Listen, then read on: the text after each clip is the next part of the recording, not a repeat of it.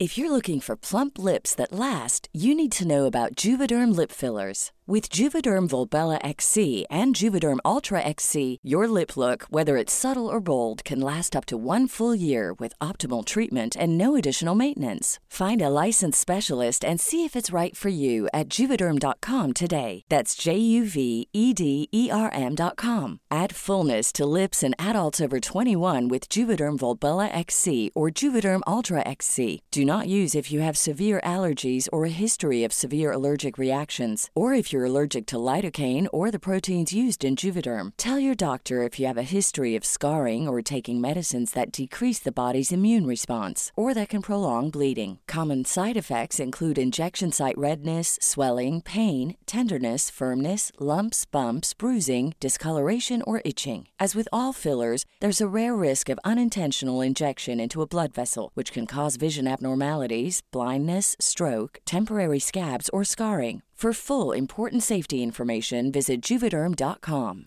Spring is my favorite time to start a new workout routine. With the weather warming up, it feels easier to get into the rhythm of things. Whether you have 20 minutes or an hour for a Pilates class or outdoor guided walk, Peloton has everything you need to help you get going. Get a head start on summer with Peloton at onepeloton.com. Este video está patrocinado por mi libro. Si lo gustan adquirir, el link se los dejo ahí en la descripción del video y en el primer comentario. El Lobo Vengador. Buenos días, tardes o noches. Esta historia no es un relato que la gente me cuenta. Es una historia creada por mí. Espero que sea de su agrado. Era una comunidad que vivía en paz con esta raza. Cuando a un crimen se le da la tarea a el lobo vengador, que tiene el derecho de hacer justicia y no importa qué tan poderoso o rico sea, puede castigarlo. La historia inicia así. Marcos mató a un hombre en una pelea en un bar, así que huyó de la justicia y se escondió con su tío Moisés. Don Moisés es un buen hombre, siempre ayuda al necesitado. Él prometió al padre de Marcos, su hermano, que siempre lo protegería antes de morir. Aunque a Marcos le gusta buscar peleas en los bares o clubs, Don Moisés lo ayuda a tratar de hacer un hombre de bien, como su hermano y él mismo. Pero aunque es un hombre trabajador, también le gustaba mucho pasar el tiempo en los bares. Como don Moisés es muy querido y respetado, por eso pudo ocultar a su sobrino de la justicia. No pudieron entrar en su mansión, así que buscaron ayuda con el clan de Feral, que está compuesto por los hombres lobo más poderosos y astutos, y que enviarán a su lobo vengador para que llevara la justicia a Marcos al precio que sea necesario. Ellos envían a Lorenio para que sacara de la mansión a Marcos, a las buenas o a las malas. Esa tarde, don Moisés, que estaba rezando, ya que es muy devoto a Dios, fue interrumpido por un sirviente, que dijo que un miembro del clan feral pide hablar con él. Don Moisés supo de quién se trataba y aceptó verlo. Miró al cielo y dijo, Esta noche la sangre correrá como lluvia. Llegó a la sala y por minutos hablaron de manera cordial, de temas sin importancia, hasta que se sientan en las sillas. Lorenio usando una capucha que cubre parte de su rostro, pero don Moisés sabía quién era ya que son muy amigos, pero oculta su rostro a los demás. Bien, ¿en qué puedo ayudarte? dijo don Moisés con tono suave, pero firme. Lorenio le responde, Señor, sé que tiene a Marcos escondido en su casa, quiero que se entregue, dijo sin titubeos. ¿Y si te pidiera que olvidaras tu misión? No puedo hacerlo, Señor, Solo lo llevaré a la justicia y nada más. Sé que solo lo buscas para hacer justicia y admiro mucho eso, pero no te lo entregaré. Señor, solo quiero justicia. Lo sé, muchacho, pero es mi sobrino y juré protegerlo a mi difunto hermano. Por eso, a Marcos actuando de esta manera, debe de dejar de protegerlo tanto. Exijo justicia. Lo siento, pero no cambiaré de decisión. Lorenio se levanta. No había ningún rastro de furia o disgusto, pero ya sabía lo que debía hacer. Señor, si de aquí a la noche no me entrega su sobrino, lo tomaré a la fuerza. Él se despide con una educación y se va, mientras don Moisés vio su taza de café pensando si esta noche correrá la sangre. Lorenio fue a su habitación de un hotel en donde estaba, donde llena una tina con agua y le agrega mucho hielo se mete dentro de la tina sin que su cuerpo temblara por el frío. Duró casi media hora en la tina. Luego se seca y se viste. Permanece orando hasta que el sol se oculta. Luego se levanta y se puede escuchar gritos de muerte. Una hora después llegó a la mansión de don Moisés. El gran portón de hierro estaba cerrado y a muchos hombres en los muros. Cada hombre estaba bien armado, el portón se abre para que tres hombres bien armados salgan. Ellos se acercan a Loreino y le dicen Queremos hablar contigo, pero Loreino responde ¿Dónde está Marcos? Don Moisés dice que esta es tu última oportunidad para que recapacites y te vayas en paz. Como respuesta, Loreino se empieza a transformar en un formidable hombre lobo el pelaje pardo, de casi tres metros, músculos poderosos y flexibles con ojos amarillos, lanza un poderoso aullido. Se lanza contra los tres hombres y ellos sacan sus armas. Se pueden escuchar disparos y gritos de muerte de los hombres. Don Moisés ve por la ventana lo que pasó. Se puede ver a sus hombres muertos en un gran charco de sangre. Él lamenta eso y duda de proteger a Marcos, pero él sabe lo que debe hacer, ya que le juró a su difunto hermano protegerlo. Se puede escuchar a Loreino trepar con facilidad las enormes paredes y caer al otro lado. Apenas cayendo dentro, es rodeado por diez hombres. Él lanza un rugido y se lanza al ataque contra ellos, y sus garras cercenaban manos, brazos, piernas y hasta cabezas. Se podía escuchar los gritos de los hombres, a veces daba prodigiosos saltos en el aire, volteretas increíbles y rompía el cerco. Corría por el jardín, paraba golpes mortales, daba horribles rugidos y mataba a quien osaba interponerse en su misión. Todos sabían de su meta, pero como cada hombre era muy leal a don Moisés y estaban dispuestos a dar sus vidas por orden de Moisés, ya que él siempre había ayudado a sus familias. Loreino era como un oso salvaje luchando contra una jauría de perros, pero impulsado sobre sus fuertes piernas, dio un prodigioso salto en el aire y escapó de la amenaza de los hombres. Después corrió hacia el otro lado del jardín, donde había un pequeño puente para un riachuelo. Se detuvo en el centro del angosto y curvo puente, esperando a sus atacantes. Resistió la brutal avalancha humana sin retroceder ni un paso. Sus rugidos se mezclaban con los gritos de los heridos, pero sobre el suelo del jardín caían muchos muertos y heridos por igual. Los gritos de los hombres heridos y moribundos se mezclaban de manera horrible. Loreino no solo era un formidable hombre lobo, también sobresalía por su astucia e inteligencia en el combate. Fingió hallarse superado por ellos y dándoles la espalda huyó. Corrió hacia un lugar muy estrecho y difícil de moverse para todos los hombres. De pronto se detuvo girándose sobre sí mismo y se arrojó sobre ellos. Abrió paso, matando a los hombres. Los gritos de los moribundos se podían escuchar a lo lejos de ahí.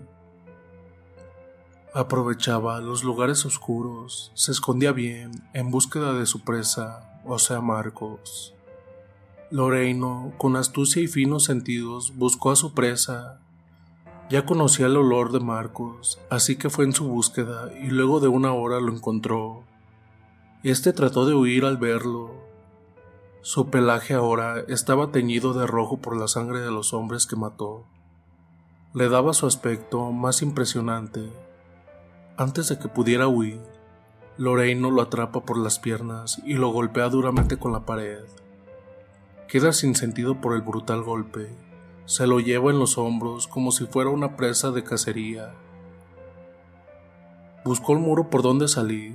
Tenía algunas heridas, pero mira con tristeza a las personas que mató, ya que no quería hacerlo, pero todo por su misión. Loreino siguió mirando con tristeza a su alrededor, a cadáveres y sangre. Fue el precio dado para traer a la justicia a Marcos. En su camino de salida se encuentra con don Moisés. En los ojos de él también tenía una mirada de profunda tristeza. También él lamentaba las muertes que hubo. Loreino siguió caminando, pasando por su lado apenas un metro de distancia, y a Moisés no se movió. Le cae una lágrima de dolor por las muertes innecesarias por un hombre. De un par de saltos sale de la mansión con su presa. Lanza un largo y triste aullido. Esto fue por las muertes innecesarias de aquellos hombres. Después corre a toda prisa desapareciendo en la oscuridad de la noche. Días después, don Moisés ofreció ayuda a las viudas de los hombres que murieron en su servicio y pagar los estudios de los hijos de cada uno de ellos. Mientras tanto, Marcos fue encerrado en prisión por varios años y don Moisés no intervino en el juicio para que su sobrino recibiera justicia ya que entendió que Marcos debía hacerse responsable por sus actos. Loreino y don Moisés siguen siendo buenos amigos, ya que se respetan de manera mutua. Solo él sabe que Loreino fue el hombre lobo que hizo una masacre para atrapar a un criminal. A pesar de ese hecho, la comunidad todavía tiene una buena relación con esta raza, ya que ellos defienden sus habitantes de lo que sea. Esto pasó tres años después de la primera parte.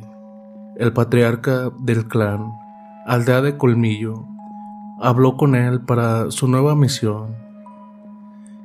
El día el patriarca se ve como una persona de la tercera edad, pero de físico delgado y atlético, con el vigor de su lejana juventud. Él le da al lobo vengador una hoja que muestra quién es su próxima misión él la lee y la acepta. Se va para prepararlo de su misión. Llega a una habitación donde hay una gran tina de agua muy fría, casi helada. Se mete en ella. Su cuerpo no tiembla por el frío como si fuera una tina con agua tibia. Duró en ella casi una hora. Cuando salió, se secó y luego se le da un brebaje especial. Luego reza por tres horas a Dios hasta que está listo para irse. Apenas cayó en la noche cuando el noble y poderoso lobo vengador avanza en su próxima misión. Esta vez no hay duda en su corazón, ya que no tiene ningún tipo de remordimientos por enfrentar a su nuevo enemigo, ya que este es un poderoso narco que asolaba la zona cerca y su misión es detener a esas personas. Aunque todavía siente algo de tristeza por la pérdida de su amistad de con don Moisés, ya que era como un hermano para él, una lágrima cae de sus ojos al recordar las muertes innecesarias, pero debe seguir adelante. La poderosa musculatura en tensión dibujándose sobre su piel se podía ver de manera impresionante. Durante una hora corrió por el bosque hasta que vio una impenetrable edificación. Se ocultó en los arbustos mientras se acercaba lentamente a ese lugar. Silencioso como una sombra, zigzagueó por el terreno hacia los muros. Aprovechando la oscuridad como una araña humana, escala el gran muro, avanzó en un profundo silencio, evitando los guardias su misión es acabar con el poderoso narco que vive ahí. Ese narco había hecho mucho daño a esta zona y las autoridades no hacían nada, porque el narco tenía una gran cantidad de hombres a su servicio y las demás autoridades estaban sobornadas por él. así que se le dio la misión de acabar con la cabeza del mal. Escaló sin prisa el gran muro para poder llegar a su objetivo. Conteniendo el aliento, se mueve con cuidado para no hacer ruido. Silencioso, se desplazó pegado a los muros. Con firmeza sujeta el cuello de un guardia. Vigoroso apretó, ahogando cualquier señal de agonía. Llegó a donde estaba la fuente de energía que iluminaba la mansión y la destruye, de tal manera que durarían días para repararla, luego sigue su camino. Lentamente dejó caer el cadáver hasta el piso, levantó el cuerpo para recargarlo sobre la barandilla, en actitud de vigilar, para que nadie se diera cuenta todavía de su presencia. Su descenso hacia el interior de la mansión fue marcado por la serie de cadáveres que quedaban a su espalda. Seguro de su camino, sin denotar su presencia, avanzó por corredores y salones, evitando a otros guardias. Se detuvo en una enorme puerta laqueada, incrustada con una olla de oro, que le señaló la habitación del narco a quien tenía que eliminar ya que es la única puerta con grandes adornos. Empujándola penetró la oscuridad, era total, y quedó inmóvil por unos segundos, para acostumbrarse a la oscuridad. Algo fuera de lo normal lo inquietó sin conseguir precisar esa sensación de peligro. Entrecerrados los ojos, olfatea y descubre la amenaza. De la oscuridad puede ver a un aberrante ser, se trata de un extraño ser con cuerpo de sólida musculatura y cabeza de pantera. Se trata de un nahual que protege al señor de la casa, o sea, al narco. Ambos se miran directamente a los ojos, como calculando las fuerzas de cada uno. El lobo sabe que debe acabar con él lo más rápido posible, o vendrán los hombres del narco por el ruido de la pelea. El nahual, dando un gran salto, inició el ataque. El lobo giró haciendo un extraño silbido con sus garras, que de un limpio tajo cercenó la colosal cabeza del nahual, trozando como frágiles hilos de algodón, nervios, arterias y huesos de aquel aberrante ser. El despojo rebotó en el tapiz, exhalando un último rugido de su garganta. Casi de inmediato, un quinque iluminó la lujosa habitación. El hombre, al advertir al desconocido, empuñó su arma con rapidez. Maldito perro, morirás. No sé qué cosa eres, pero esta noche morirás, dijo el hombre apuntándome con su arma. Soy el lobo vengador. Tú eres el dueño de esta mansión dijo el hombre lobo con voz entre humana y animal. Sí, y tu verdugo también, demonio, dijo el hombre seguro por su escopeta en la mano, con la que le apuntaba directamente al pecho. La arremetida del señor de la mansión fue detenida por el terrible zarpazo del lobo. Fue un golpe que le dio en su pecho, que lo mata de manera rápida y silenciosa. Este cae muerto al instante pero su buena suerte pareció extinguirse por un agudo grito e histérico de una mujer que resonó por varias partes de la mansión. Se trata de la mujer o amante de ese hombre. Él la vio, aunque pudo matarla con facilidad, la dejó ir, ya que no le gusta matar innecesariamente. Además, ya era muy tarde. Ya que todos escucharon el grito de esa mujer, el eco de pisadas y voces se podían escuchar. Cubran todas las salidas, escaleras y fosos. Esa bestia no debe escapar. Sonó la voz de un hombre que daba órdenes a los demás, posiblemente la mano derecha de este narco. Divídanse y cerquen al maldito. Lo quiero vivo. Su agonía será muy lenta, dijo el nuevo jefe semejantes a perros rabiosos, el hombre y una gran cantidad de hombres invadieron corredores y salones. El lobo busca la forma de salir del estrecho pasadizo y puede ver una salida. Los rayos lunares alumbraron su camino, pero fue descubierto. El hombre y sus hombres seguían a su nuevo dueño por el pasadizo que desembocaba al patio. Pero el hombre lobo no se entregaría muy fácilmente y prepara sus filosas garras para el encuentro de sus enemigos. Pocos segundos después se encuentran en un reducido pasadizo. Algunos de ellos llevan linternas y otros lámparas de aceite para iluminar el camino. si me quieren vengan por mí. Dijo el hombro con su voz entre humana y animal, despreciando la superioridad numérica de sus enemigos. Antes de que puedan dispararle, él se lanzó contra ellos, metiéndose entre ellos para así evitar que pudieran disparar. En un solitario pasadizo, el lobo soportaba a pie firme el embate de sus enemigos. Como un tigre cercado por una jauría de perros, respondió golpe por golpe. También en increíbles giros rompía brazos, piernas, nucas y tráqueas. Se podía escuchar los gritos de dolor de todos ellos. El lobo atacaba con fuerza y astucia. El escurridizo y poco previsible, el lobo vengador causaba grandes bajas, pero como una oleada, nuevos hombres aparecían en auxilio de sus compañeros. Aún para el hombre lobo, la superioridad numérica era insuperable. Sus manos buscaron algo en el suelo, se trataba de algunas lámparas de aceite, y con sus enormes fuerzas arrojó cada una a diferentes direcciones. Dos de ellas cayeron sobre unas cortinas y esto provocó un incendio que aumentó rápidamente.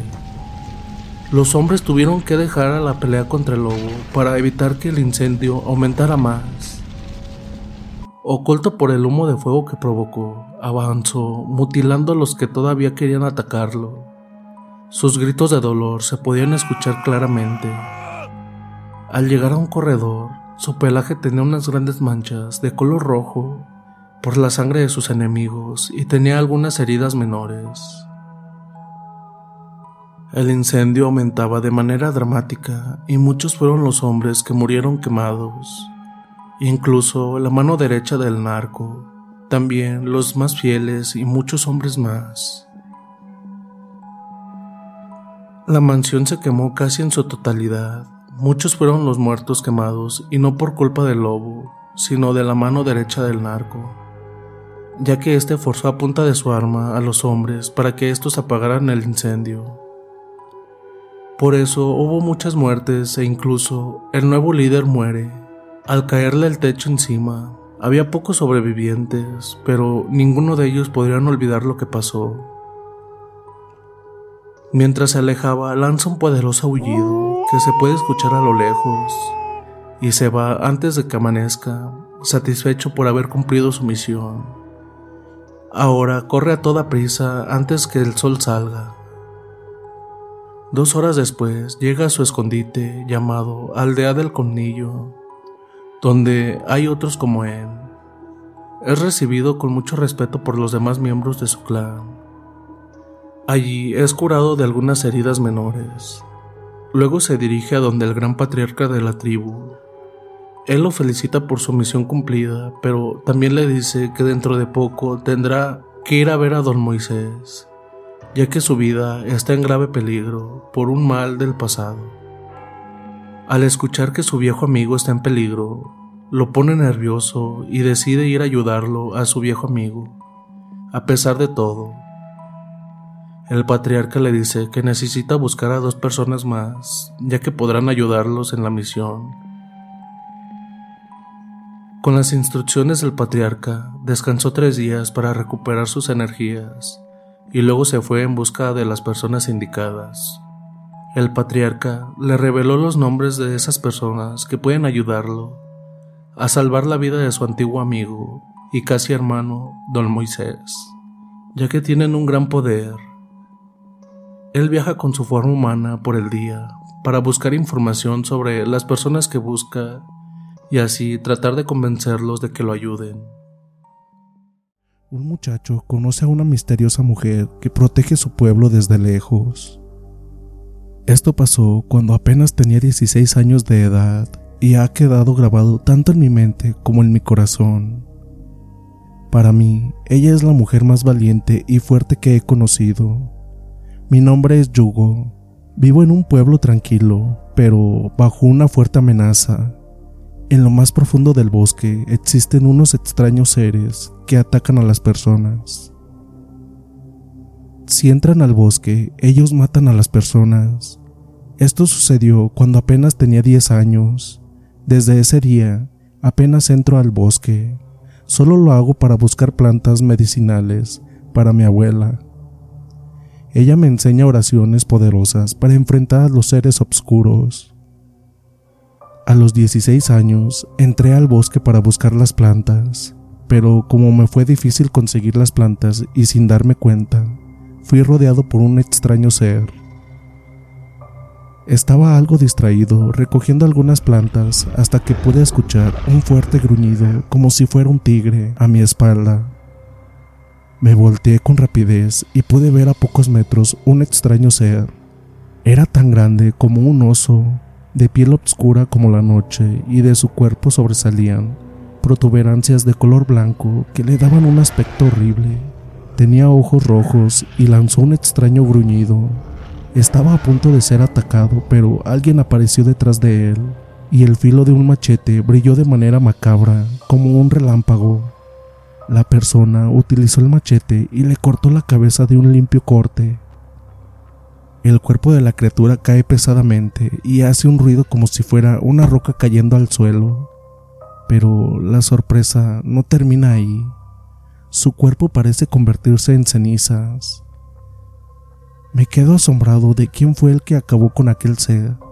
Se trataba de una bella mujer, como tres años mayor que yo. Es muy alta, casi dos metros de estatura, de físico atlético, vigoroso y aún femenino. Sus ojos rojos tienen una mirada dura, pero hay algo de tristeza en su mirada. Me acerco para agradecerle que me haya salvado la vida, pero ella con voz firme me dice que olvide lo que pasó y se da la media vuelta y sigue su camino. Regreso a mi hogar y solo le cuento a mi abuelo lo que pasó. Días después vuelvo al bosque. Casi soy atacado por un jabalí furioso, pero ella, la misteriosa mujer, mata al animal de un solo golpe. El jabalí lanza un grito de dolor y muere rápidamente. Una vez más, ella me salva. Ella me pregunta por qué regresé. Le dije que quería agradecerle y le doy un regalo. Una gran bolsa con algunos utensilios, comida para una semana y algunas ropas nuevas, todo para ella. Una vez que lo acepta, se va una vez más, pero antes me dice que no me salvará la próxima vez que entre al bosque. Una vez por semana vuelvo a entrar al bosque para llevarle más comida, ropas y otras cosas. Hablamos muy poco, aunque ella apenas es algo sociable.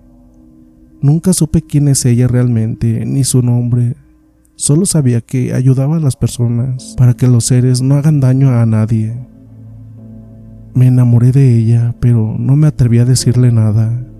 Así que decidí no ser un estorbo para ella Comencé a entrenarme para hacerme mucho más fuerte y aprendí poderosas oraciones de mi abuela para estar muy preparado para todo.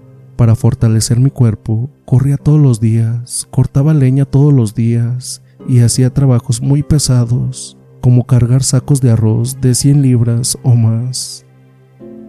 Aún así, no dejaba de ir cada semana para llevarle siempre cosas como comida, ropas, etc a los 19 años me había vuelto un hombre hecho y derecho. Me había hecho un machete muy filoso y con él entré al bosque, pero no para verla a ella, sino para ver qué tan fuerte me había vuelto. El niño que era murió y ahora soy un hombre fuerte. Entré en el bosque esperando encontrar algunos de esos seres para poder enfrentarlos solo. Pocas horas después me encontré con tres de ellos, muy parecidos a los que me habían atacado hace tres años. Estaba en una gran desventaja, pero no podía huir, así que decidí pelear contra ellos yo solo. Dije una oración que me enseñó mi abuela y apenas terminé cuando uno me atacó. Logré esquivar su ataque y con todas mis fuerzas le di un machetazo que le cortó la cabeza. Los otros dos rugen furiosos y se abalanzan contra mí. En eso yo corro para poder esquivar sus furiosos ataques. En mi descuido logré cortarle un brazo a uno y a el otro su cabeza. Pero es un sobreviviente. Me dio un golpe que hizo que perdiera mi machete sin arma, traté de huir, ya que no podía vencerlo solo con la fuerza. Me quedé asustado, no tenía cómo defenderme de aquel ser y tampoco podía huir, ya que me alcanzaría rápidamente. El monstruo me lanzaba golpes con sus enormes garras, apenas podía esquivarlas, hasta que una me golpea en la espalda y lanza un grito de mucho dolor. Cuando estaba a punto de matarme, su cabeza rueda en el suelo, ya que ella apareció en mi ayuda. La misteriosa mujer apareció una vez más y lo acabó, aprovechando que estaba a punto de matarme. Después de agradecerle una vez más, le pregunté por primera vez por qué vivía sola en el bosque mientras protegía el pueblo de esos seres extraños. Ella me contó que su propia gente había sido aniquilada yo le dije que si fueron aquellos monstruos, pero ella me dijo que en realidad fueron perseguidos por otras personas antes de irse una vez más. Después de ese encuentro pasaron tres días. Se acercó uno de esos seres persiguiendo a un niño. Él se enfrentó al ser. Estaba acostumbrado a enfrentarse a aquellos seres y apenas le dio pelea. Después de sentir que algo le debió haber sucedido a ella, Corría a toda prisa. Sabía dónde vivía, en una pequeña casa abandonada, algo lejos del pueblo. Sé que una vez la llegué a ver ahí, pero nunca fui a visitarla. Me conformé con verla una vez por semana para darle lo que necesitaba. Pasamos un par de horas hablando, nunca de nada personal, y nunca supe su nombre. Un día ella no fue a nuestra reunión semanal. Como siempre, le llevé las cosas necesarias para ella, Esperé por algunas horas, pero no llegaba. Sentí un fuerte presentimiento sobre ella, así que corrí con todas mis fuerzas hacia donde ella vivía. Llegué y la encontré muerta. Abracé su cuerpo y lloré por largo rato hasta que reaccioné. Examiné su cuerpo y me di cuenta de que no fue muerta por aquellos seres, sino por una persona. Sabía porque había una marca de cuchillo en su espalda Alguien la atacó a traición y fue una persona. La sepulté cerca de la casa y logré que un sacerdote fuera a rezar por el descanso de su alma. Me quedé ahí por tres días cerca de su tumba, tratando de descubrir quién fue la persona que la mató a traición, pero no podía ser nadie de mi pueblo. Nadie se hubiera atrevido, ya que incluso los hombres más fuertes y valientes de mi pueblo le tenían un fuerte respeto a ella porque sabían que ella había logrado matar a esos seres. Seguí investigando hasta que la tercera noche algo pasó. Se pudo escuchar un poderoso aullido de un lobo a una buena distancia de donde estaba. Fui corriendo al lugar de donde venía el poderoso aullido. Luego de varios minutos logré llegar al lugar y me quedé asombrado por lo que pude ver pude ver a un gran y poderoso hombre lobo que peleaba solo contra más de 20 de aquellos seres. Por largos segundos no supe qué hacer hasta que decidí luchar al lado de aquel hombre lobo. Juntos acabamos con todos ellos en pocos minutos. Apenas terminamos, me puse en guardia contra el hombre lobo, ya que no sabía cuáles eran sus intenciones. Pero, para mi asombro, me habló con una voz dura pero amenazante. Me llamo el lobo vengador. Vengo en paz, pero esas criaturas me atacaron. Busco a una mujer con un machete rojo. Le pregunté para qué y me dijo que necesitaba ayuda para una misión muy importante. Antes de que pudiera responder, una mujer que estaba oculta en un árbol se presentó como la guardiana. Ella me explicó que estaba en la búsqueda de la mujer del bosque le conté lo que pasó con ella y cómo la encontré muerta. La llevamos a su tumba y ahí la guardiana se arrodilló para recitar una oración para que su alma encuentre paz en el cielo. El lobo vengador olfateó los alrededores y descubrió quién era el culpable. Le pregunté quién fue, solo respondió que un antiguo enemigo suyo que creó a esos seres para distraerla. Cuando estaban a punto de irse, me preguntaron si podía ir con ellos. Aunque quería castigar al asesino de ella, no podía, debido a los seres que habitan en este bosque. Como si leyera mi mente, la guardiana me dijo que esos seres no volverán. Ella selló el lugar de donde provenían y el lobo vengador y tú acabarán con los que aún estaban en este mundo. Así que tu pueblo está a salvo y puedes unirte a nosotros, ya que necesitamos a un tercero y como tú sabes pelear contra los monstruos, puedes venir con nosotros. Yo acepté. Ella se acercó a la tumba de la mujer misteriosa y recitó unas extrañas oraciones. De la tumba emergió una esfera de luz que tomó la forma de un machete de un bello rojo carmesí. Lo tomé y pude sentir el espíritu de la misteriosa mujer a mi lado. Por consejo de la guardiana, nos quedamos un tiempo más en el pueblo, ya que teníamos que hacer otras cosas. Durante el día, cada uno se ocupaba de sus asuntos. La guardiana compraba algunas cosas para el viaje. El lobo, cuando estaba en forma humana, dormía toda la mañana y por las tardes daba un largo paseo. Siempre usaba una capucha que cubría parte de su rostro y rara vez hablaba con la gente. Yo, en cambio, practicaba con mi machete y podía cortar casi todo con facilidad. Esperaba el día para castigar a la persona que mató a mi gran amiga Todavía me duele su muerte. También nunca supe su nombre ni sus orígenes. Siempre respeté su vida privada y ahora lo lamento. Decidí hablar con otros jóvenes para que se prepararan para proteger nuestro pueblo, como yo lo hacía. Al principio nadie quería arriesgar su vida contra seres sobrenaturales, pero les dije a cada uno que yo no estaría para siempre, como ninguno de ellos quería estar preparado para seguir mis pasos y prepararse para enfrentar ya sea a esas cosas, nahuales, brujas o lo que viniera, desafié a los tres hombres y si ganaba, tendrían que luchar contra lo que sea que amenazara al pueblo. Los tres aceptaron pensando que podrían vencerme. Los tres se lanzaron contra mí, pero para el asombro de ellos y de las demás personas del pueblo, yo pude contra los tres al mismo tiempo. Aunque me dieron buenos golpes, al final los tres quedaron tirados en el suelo. Con gestos de admiración, los hombres me miraron y las demás personas también.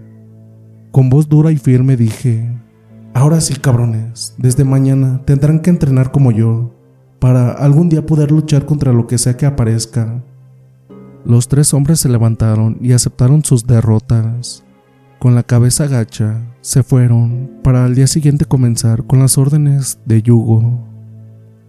Al día siguiente, cada uno de los tres hombres recibe un duro entrenamiento para volverse más fuerte y también aprender oraciones poderosas para que puedan enfrentar lo que no sea humano.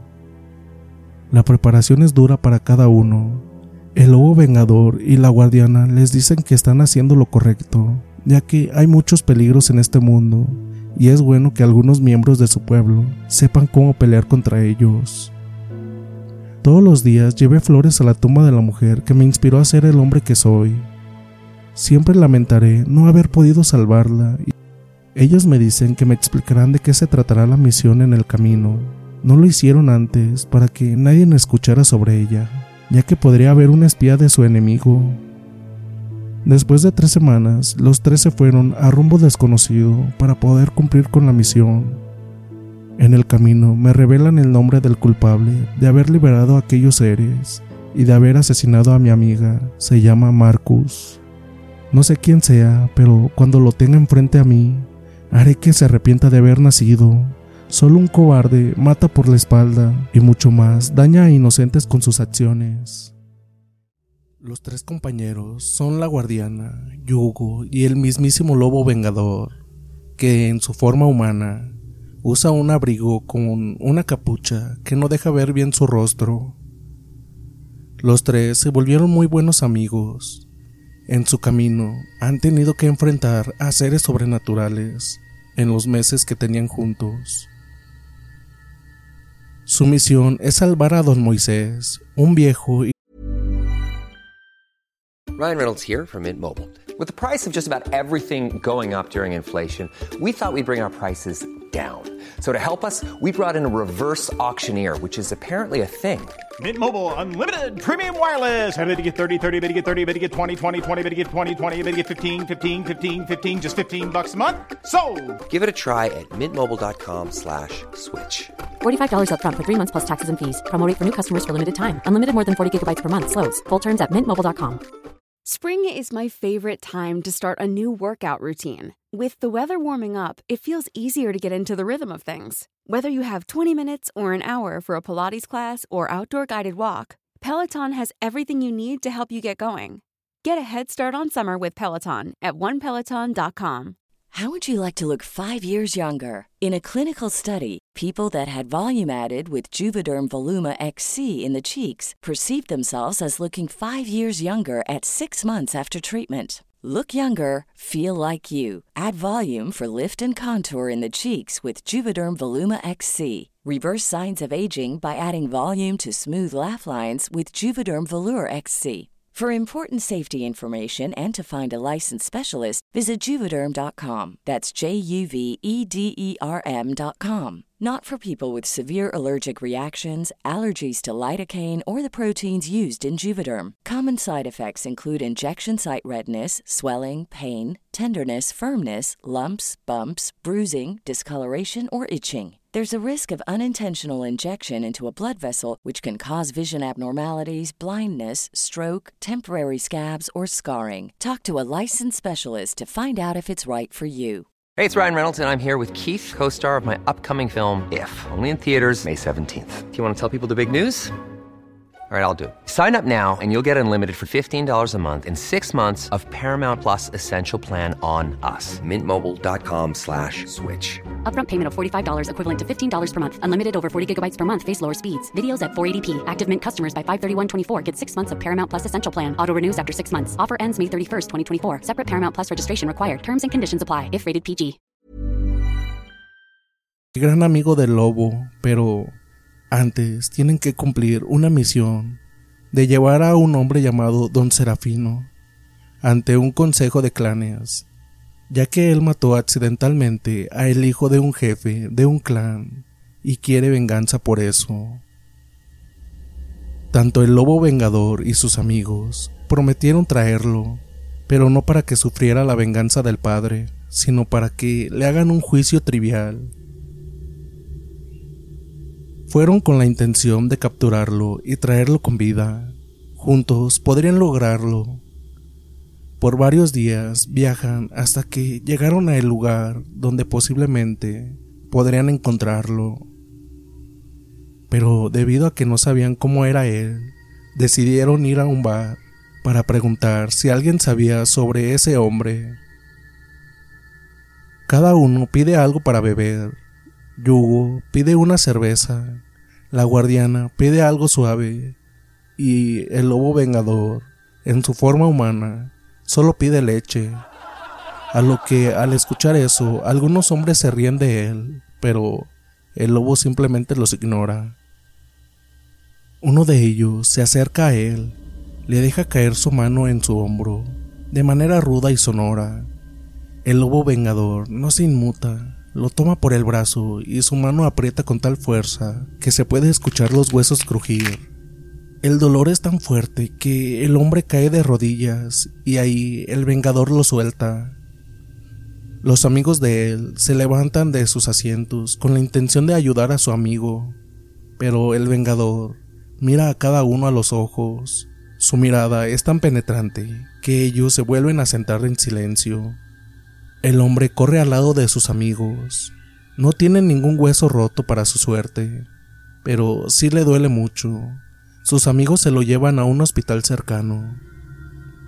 El dueño del bar está impresionado por lo que pasó, que le da un gran vaso de leche.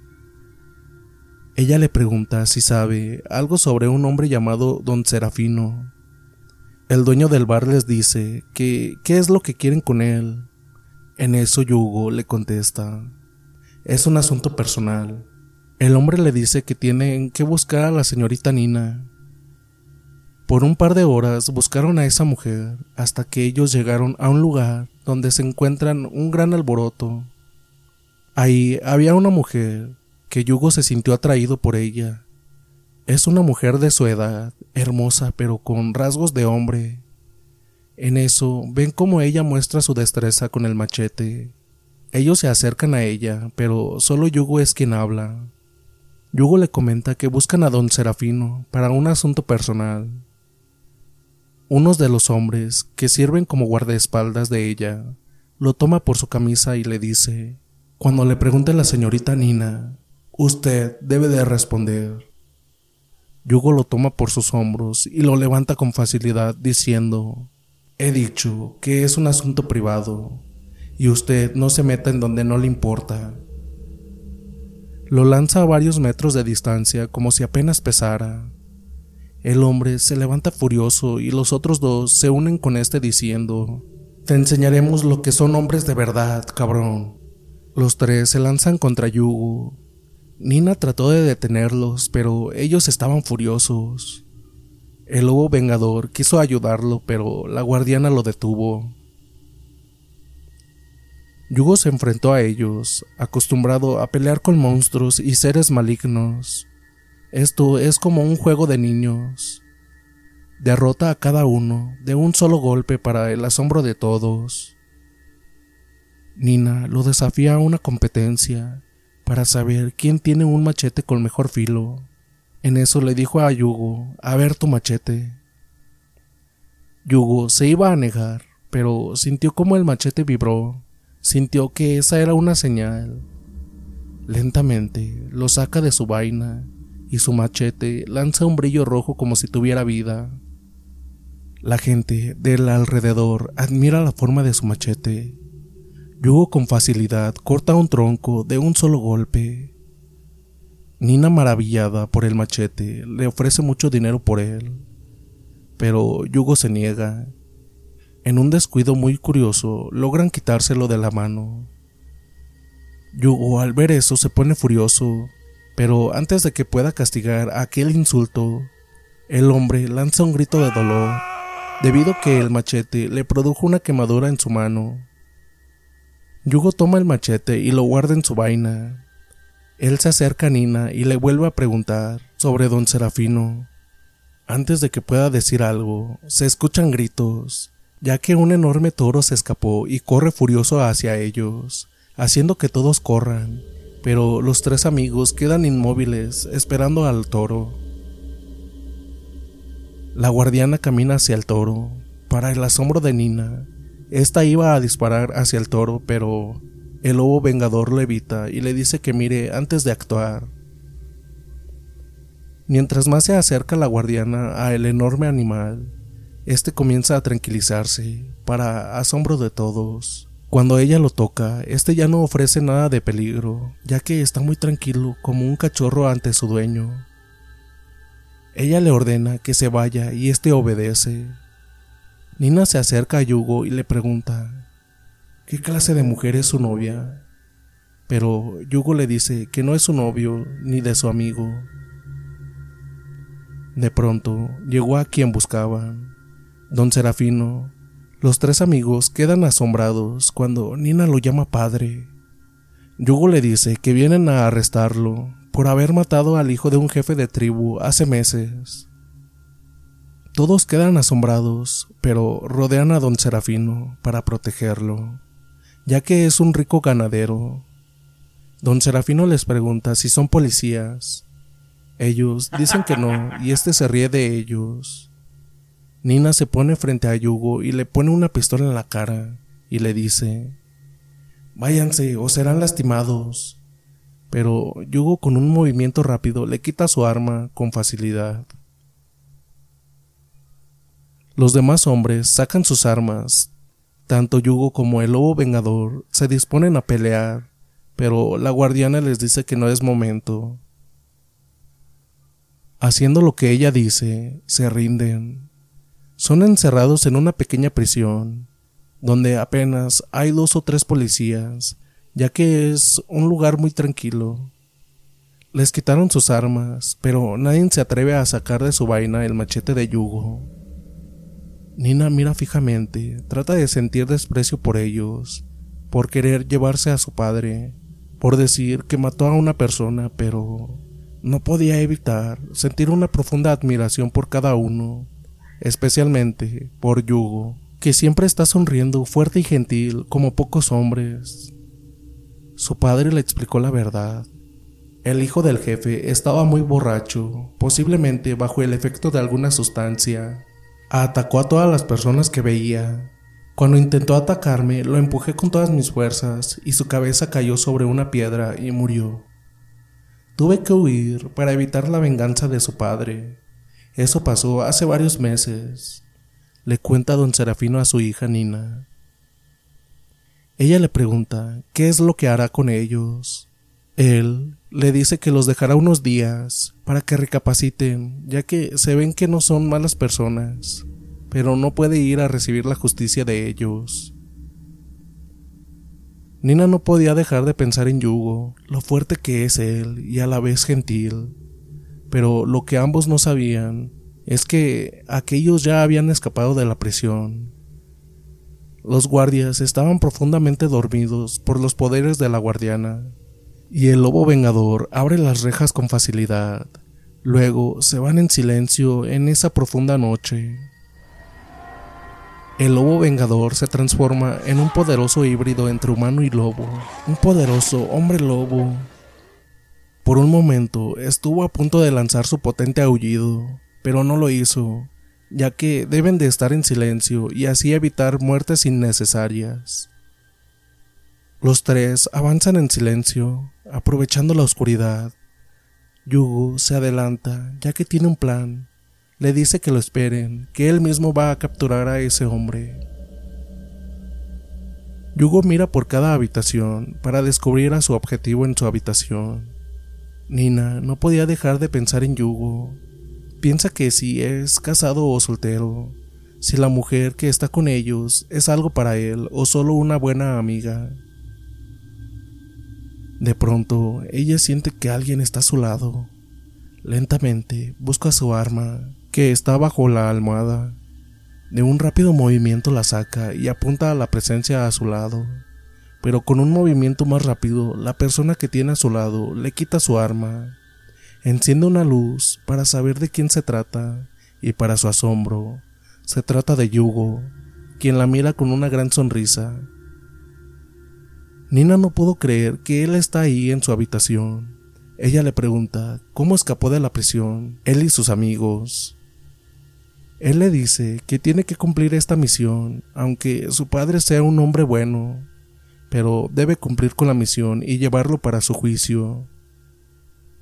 Yugo le muestra una soga. Antes de que pueda hacer algo, ella queda bien amarrada en pocos segundos, pero no le tapa la boca, y ella grita por ayuda. Yugo sonríe ya que es parte de su plan. El padre de Nina, don Serafino, pudo escuchar los gritos de su hija y va corriendo armado a la habitación de su hija.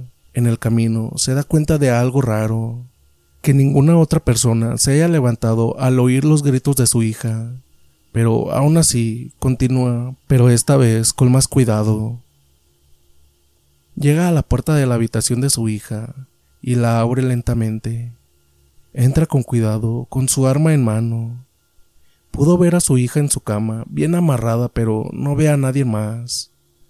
Los ojos de su hija se abren más. Ella ve algo horrible detrás de la espalda de su padre. Se voltea rápido y queda paralizado por el terror al ver a un enorme ser. Es como un enorme lobo, pero parado en sus patas traseras, de más de dos metros y de músculos poderosos. Padre e hija no pueden creer lo que ven. Se trata de un hombre lobo. Está apenas dos metros de él. Lentamente, don Serafino levanta su mano temblorosa para dispararle a aquel ser, pero alguien le quita su arma fue Yugo, que está al lado de la guardiana. Padre e hija están impactados cuando tanto Yugo como su amiga se colocan al lado del hombre lobo. Los dos están incrédulos, Ellos se preguntan qué clase de seres son ellos. Los tres están juntos como si fueran grandes amigos. Nina tiene mucho miedo, pero don Serafino empieza a pensar de querer matarlo. Ya lo hubieran hecho, pero no lo hacen. Armándose de valor, pregunta qué van a hacer con los dos. Por largos segundos, los tres permanecen en silencio hasta que la guardiana habla. Nadie sufrirá nada si no se ponen en su camino. Yugo le toma del brazo y éste se deja llevar, ya que sabe que no puede hacer ninguna resistencia. Nina trata de liberarse. Yugo le dice que lo siente, que no lo sigan, o habrá muchos muertos sin necesidad. Los cuatro avanzan y en el camino pueden ver a los hombres de don Serafino, que están tirados en el suelo. Cada uno está durmiendo profundamente. Él le pregunta qué le hicieron a sus hombres. La guardiana le contesta que están bajo un hechizo. Casi todos, los que no, Yugo y el Vengador los fueron dejando sin sentido, para que no sean un obstáculo en sus planes. Pero Nina tiene un fuerte espíritu y no se da por vencida. Logra sacar la navaja de su escritorio y logra romper las ataduras, pero le tomó largos minutos. Luego de liberarse, tomó una escopeta y se fue en búsqueda de esos extraños seres. En su camino encuentra a las personas como dormidas, las despierta de una patada a cada persona y les grita para que tomen las armas para salvar a su padre. Lentamente las personas se armaron para ir tras ellos, pero cada neumático de los vehículos están destrozados, como si una enorme bestia lo hubiera hecho. Nina dice que fue el hombre lobo. Ella contó todo lo que pasó, pero ellos no podían creer que existiera tal ser. Aún así, todos fueron caminando, guiados por las huellas de los cuatro. Pero perdieron el rastro, ya que, astutamente, ellos borraron sus huellas e hicieron creer que iban por otro camino. Cuando se dieron cuenta del engaño, ya habían perdido mucho tiempo cuando por fin llegaron a los muelles. Pero llegaron tarde, ya que ellos ya habían subido a un pequeño y veloz barco. Nina pudo ver a Yugo con sus amigos y a su padre. Ella tomó un rifle y comenzó a disparar. Los disparos resonaban fuertemente, pero el barco ya estaba lejos del alcance de sus disparos. Yugo le sonríe. Ella lanza maldiciones, pero Yugo le sonríe, pero no de una sonrisa de burla, sino una amable. Luego de unas horas amanece con un sol radiante, pero don Serafino está muy molesto. Fue puesto en una celda con algunas comodidades, pero aún así seguía muy molesto. Cada uno toma turnos, para poder vigilar si es que viene algo contra ellos. Serafino se negaba a comer, así que el lobo vengador, con voz dura, así como un animal, dice, Si no quiere comer, no le den comida, hasta que él mismo la pida. Dos días después, don Serafino pedía algo de comer, ya que tenía mucha hambre y sabe que no ganará nada con evitar comer por orgullo. Él esperaba una oportunidad para poder escapar, de noche la pasaba en su celda, pero de día se le permite caminar por la cubierta para que tome un poco de sol y aire fresco, pero siempre vigilado por Yugo, el lobo o la guardiana. Cada uno hacía turno para evitar que hiciera alguna tontería. Don Serafino pensó que podría tomar un bote y remar a su hogar, aunque esté lejos. Pensó que podría burlar la vigilancia de la guardiana, pero aunque ella no es tan fuerte como sus compañeros, es capaz de dominarlo con su fuerza hipnótica. Así pasaron los días y llegaron esa noche a donde están los clanes, para que recibiera un justo juicio don Serafino. Pero el padre del hombre que mató por accidente no quiere esperar un juicio, hará justicia por su propia mano. Se lanzó contra don Serafino con su machete dispuesto a hacerlo pedazos. El machete brilla de manera macabra, pero Yugo lo evita, lo desarma y se pone a pie firme para proteger a don Serafino. Para asombro de este, el hombre furioso ordena a sus hombres que los maten a ellos, pero el lobo vengador con su forma de lobo, junto con la guardiana, se colocan al lado de Yugo y don Serafino. El hombre ciego de ira vuelve a ordenar a sus hombres que ataquen, pero nadie se atreve a moverse, ya que cada uno se ha ganado el respeto de todos. El hombre tuvo que hacer un esfuerzo para poder tranquilizarse, ya que se dio cuenta que jamás podría con ellos. Se reunió a las personas que serán los elegidos para juzgar a don Serafino. Si es inocente, será liberado y se le dará una compensación por lo que ha sufrido, pero si es culpable, morirá de una manera horrible como castigo. Don Serafino veía su vida, ya que era imposible salvarse, pero la guardiana le dice que tenga fe, que todo saldrá bien a pesar de todo. Fueron llamados testigos de aquel día, cada uno diría lo que pasó ese día. El primero es el cantinero, quien dice que don Serafino fue atacado por Leonor, que estaba muy borracho y lo atacó sin provocación. Leonor lo agredió. Don Serafino le dio un golpe que hizo que perdiera el equilibrio y se golpeara la nuca. Con eso murió. El padre de Leonor pide la muerte por haber matado a su hijo. Los sabios ancianos no saben qué hacer en ese momento, ya que fue un accidente, pero el padre de Leonor clama justicia. Yugo tiene una idea para resolver todo esto. Llevan a todos al bar, donde murió Leonor. Allí hace a todos los clientes que se vayan, para poder demostrar algo importante que nadie vio. Yugo ahí se acerca a un guardia del bar, de gran tamaño, de un gran físico, como pocos hombres del lugar. Es uno de los guardianes de un jefe del clan, y le pide que le dé un buen golpe él duda, pero de tanto insistir, acepta. Yugo recibe a propósito y es tan fuerte que lo derriba sobre una mesa. La mesa se quiebra ante el cuerpo de Yugo, pero él se levanta como si nada. Luego dice que esta es la prueba de la inocencia de don Serafino. Todos se quedan en silencio, ya que no entienden nada, así que él explica que Leonor era un hombre joven y fuerte, el padre de Leonor responde que sí. Era tan fuerte que podía romper un bloque entero de un golpe. Entonces, Yugo pregunta, ¿cómo pudo morir con un solo golpe? El padre queda en un profundo silencio. No podía responder la pregunta, así que Yugo continúa y muestra la piedra donde cayó Leonor, diciendo que esta piedra fue la causante de la muerte de él. Los sabios hablan con el padre de Leonor por un largo rato, hasta que dan su veredicto. Es inocente. El padre de Leonor acepta eso, ya que reconoce que aunque su hijo era muy fuerte, también tenía sus vicios como la bebida y entre otras cosas. Don Serafino queda asombrado por la sentencia. Antes de que pueda reaccionar, es tomado por Yugo por un brazo y el Vengador lo toma por el otro para salir rápido de ahí. Le dicen que hay que irse de ahí antes de que cambien de opinión. Luego de una buena cena, se fueron antes de que amanezca en el mismo barco que llegaron. Esta vez, don Serafino está muy tranquilo y disfruta del viaje. Además, recibe una agradable sorpresa. La guardiana le da una bolsa con algunas gemas preciosas. Aunque él ya es muy rico, no le molestó recibir las piedras preciosas. Él le pregunta qué son ellos.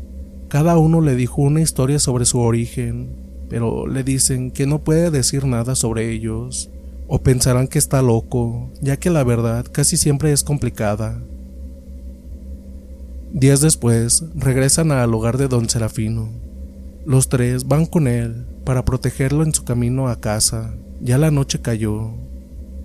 Cuando están a pocos kilómetros de la casa, son sorprendidos por disparos. El Vengador, aun con la forma humana, tomó al viejo y se arroja detrás de unas rocas. Sus compañeros hicieron lo mismo. Los disparos se detienen un momento y se puede escuchar la voz de Nina, la hija de don Serafino, que con otros hombres disparan con furia. Les dicen que morirán por lo que le hicieron a su padre, Don Serafino les ordenaba a sus hombres que no dispararan, que él estaba a salvo, pero no lo escuchaban. Así que Yugo y el lobo entran en acción. aprovechan la oscuridad, se mueven por las rocas. Yugo se mueve rápidamente. El Vengador se transforma en un poderoso hombre lobo. Cada uno toma un camino.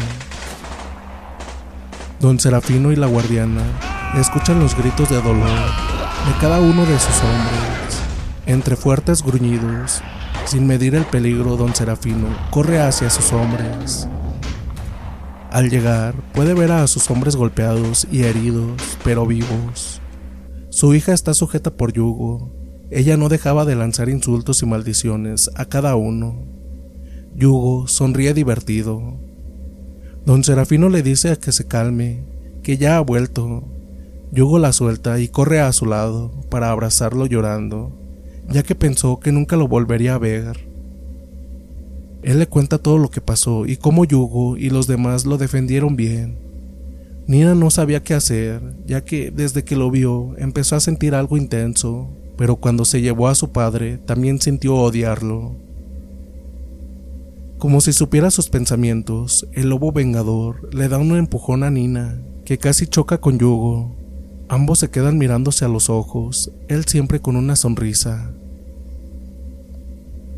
Poco después, todos están dentro de la casa y los hombres se mantienen escuchando afuera. El lobo, como humano de nuevo, siempre oculta su rostro con una capucha, Don Serafino y su hija agradecen lo que hicieron y él le invita a pasar unos días con ellos, pero ellos indican que no es una buena idea, ya que los hombres tiemblan por su presencia, así que es mejor irse.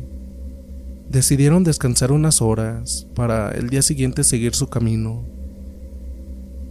Antes de irse, Yugo y Nina hablaron a solas.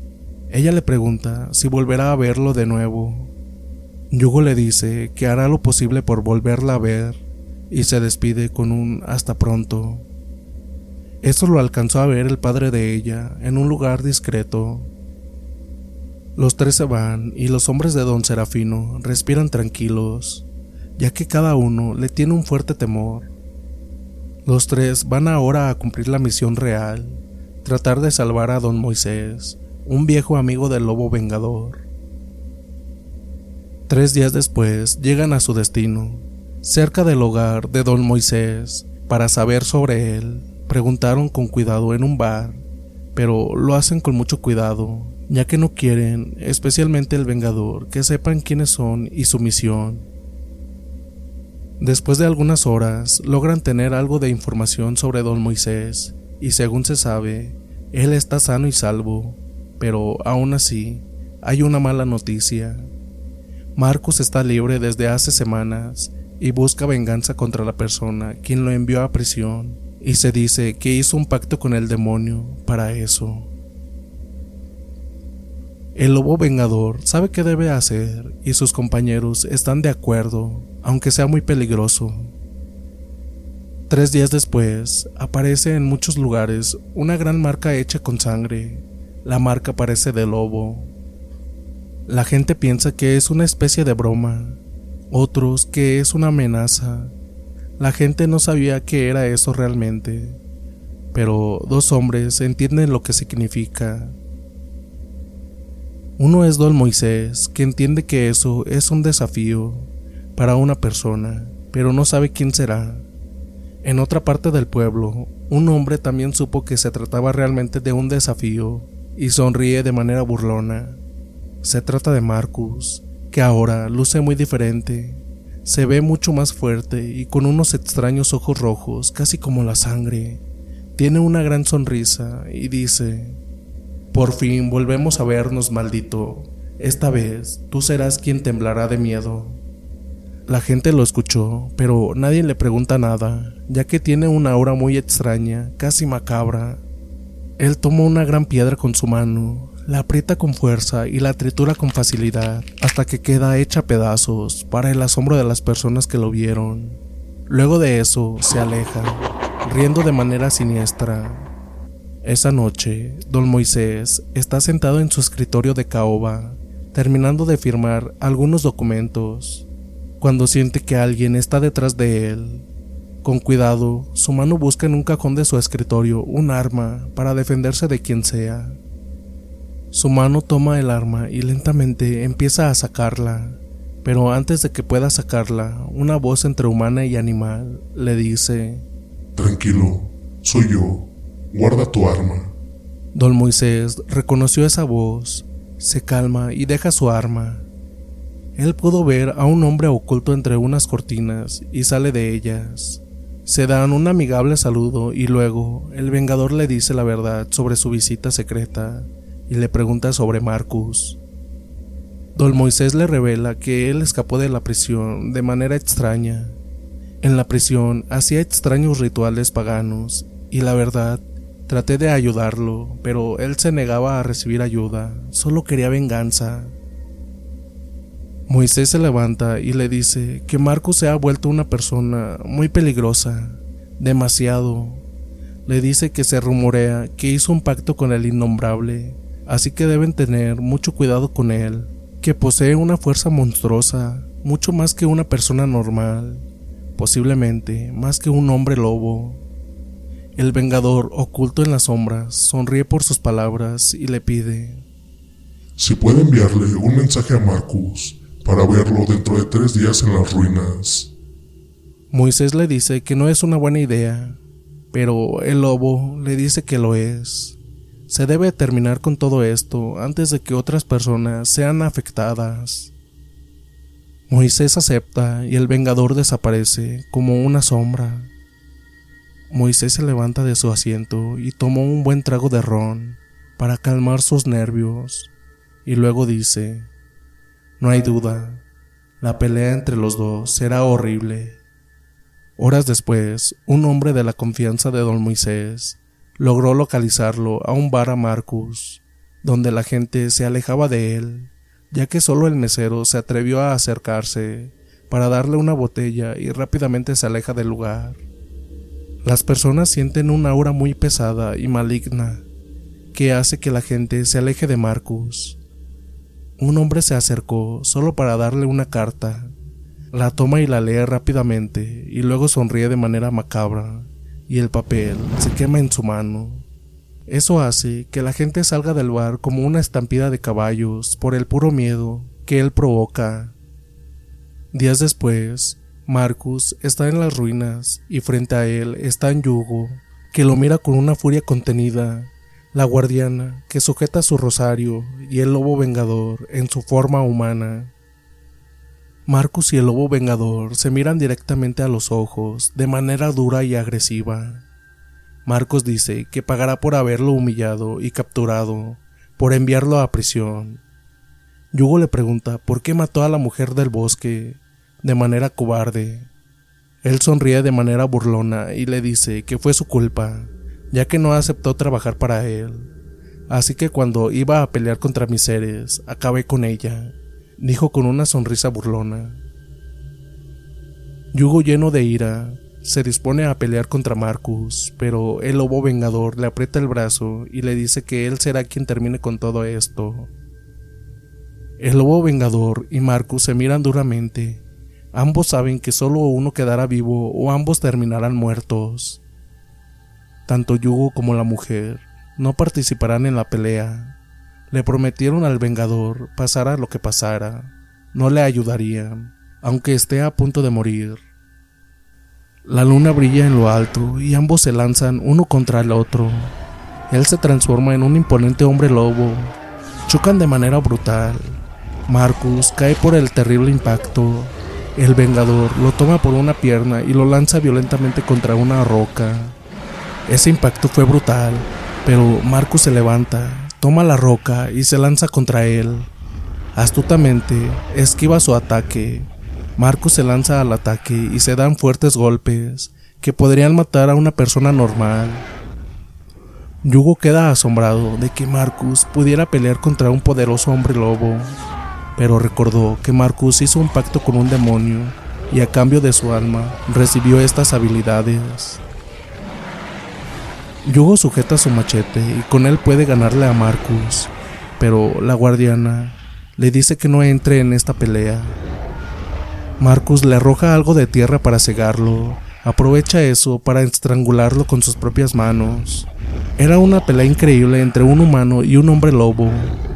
El lobo, mientras lo están estrangulando, el cuerpo de Marcus cambia. Ahora tiene un color rojo oscuro su piel. Sus ojos son oscuros como la noche más oscura. De su piel brotan algunas horribles protuberancias que le dan un aspecto macabro. Sus músculos hincharon más al estrangular al lobo. Parece que está a punto de ganar, pero el lobo lo toma por su cintura y lo levanta. Hace un giro de manera violenta y lo arroja hacia una roca. Marcus cae de mala manera sobre unas rocas. Él se levanta diciendo maldiciones. La pelea entre los dos es larga y violenta. Casi lleva una hora intercambiando golpes. Están muy agotados y severamente heridos. Cada uno pelea por diferentes motivos. El lobo vengador lucha para detener a aquel ser de gran maldad y Marcus le interesa la venganza y no le importa perder su alma a cambio. La pelea está llegando a su fin. Para asombro de los amigos del vengador, Marcus le da un mortal golpe en el pecho del Vengador y su corazón se detiene. El cuerpo del Vengador cae de manera pesada al suelo, como si fuera un gran árbol que cae en el suelo. Yugo está furioso, pero la guardiana lo vuelve a detener y le dice que todavía no ha terminado la pelea. Marcus le pone su mano en el pecho del gran lobo y se da cuenta de que su corazón se había detenido por su tremendo golpe. Marcus lanza una risa macabra al verlo muerto, pero cuando se disponía a escupir al cadáver del Vengador, una mano lo sujeta en el cuello con fuerza.